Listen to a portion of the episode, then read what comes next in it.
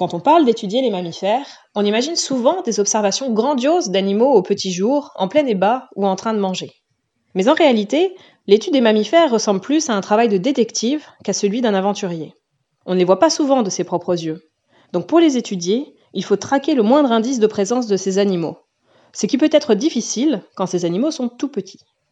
Dans la Vienne, et plus largement la Nouvelle-Aquitaine, les associations travaillent sur de petits mammifères qu'on appelle les micro-mammifères. Alice Chéron est chargée d'études naturalistes à l'association Vienne Nature et travaille notamment sur ces petits animaux. Alice, la première question qu'on se pose, c'est quoi en fait un micro-mammifère? De quoi parle-t-on exactement?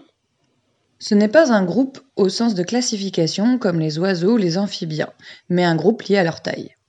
On regroupe arbitrairement dedans tous les petits rongeurs avec entre autres les souris, les mulots, mais aussi les curailles et bien d'autres. On y met aussi les musaraignes, qui sont encore plus petites, qui ne sont pas des rongeurs mais se nourrissent d'insectes.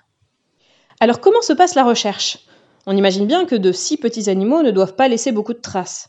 Comment pouvez-vous savoir où ils se trouvent? Une des méthodes d'inventaire est l'étude des pelotes de régurgitation. De nombreux oiseaux en produisent.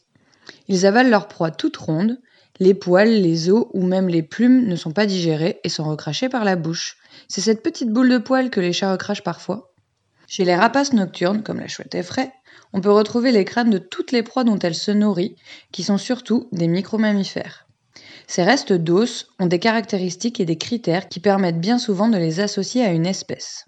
On sait que la chouette chasse dans un périmètre restreint tout juste quelques dizaines de kilomètres.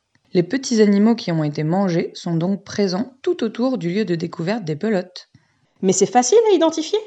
Ça dépend de l'état des restes d'os, des proies et de l'habitude de l'observateur.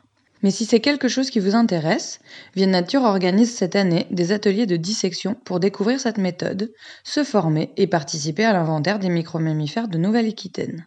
Ces ateliers sont assez prisés des passionnés de nature. Ils se déroulent en petits groupes et sont encadrés avec des documents bien illustrés. Et en fait, on apprend vite.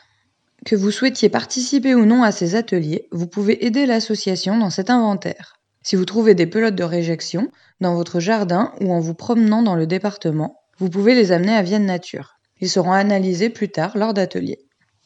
Donc avis aux détectives en herbe, amoureux de nature, vous tenez là votre chance d'aider à la connaissance scientifique dans le département. Venez aider l'association Vienne Nature à résoudre cette enquête naturaliste.